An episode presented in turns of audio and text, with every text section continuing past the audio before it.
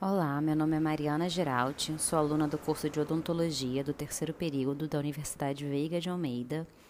Vou apresentar um trabalho da segunda avaliação da matéria de Dentística 1, sobre materiais de restauração provisória. A restauração provisória muitas vezes é feita quando se deseja prevenir uma exposição pulpar, dando tempo à dentina de se restabelecer e produzir a dentina terciária. Ela também é frequente quando é, o tempo é restrito e, com isso, fica inviável realizar um procedimento restaurador definitivo. E também em casos de sintomatologia dolorosa. As restaurações provisórias podem ser feitas com o cimento de ionômero de vidro ou com o cimento de óxido de zinco e eugenol.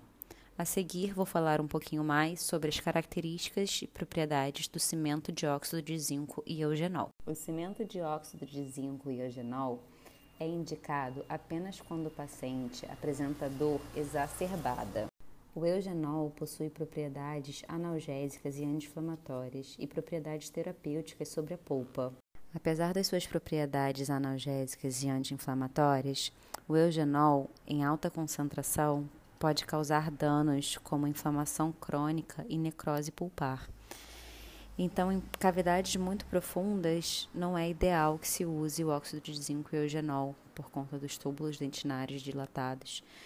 Esse eugenol pode chegar até a polpa e, com isso, causar certa, certo dano. Além disso, o eugenol interfere na polimerização do adesivo e da resina, então ele não deve ser usado quando a restauração definitiva vai ser feita com material adesivo.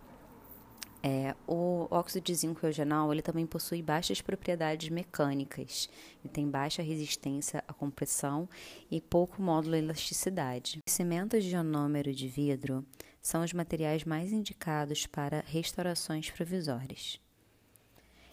Os cimentos de ionômero de vidro possuem adesão química ao dente eles doam flúor à estrutura dentária e propiciam um suporte adequado ao esmalte.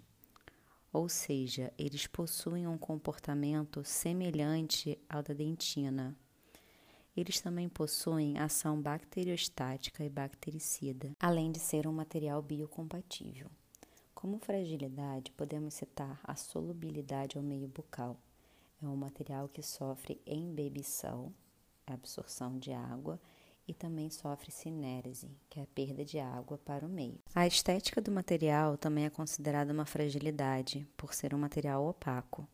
As propriedades mecânicas também são baixas para as forças oclusais e baixa resistência à tração quando comparado à resina. Outra característica do material que é considerado um ponto negativo é o tempo de presa, considerado longa, aumentando o tempo de cadeira de trabalho do cirurgião dentista. Apesar das suas fragilidades, o cimento de ionômero de vidro, conforme já falado, é o material restaurador mais indicado.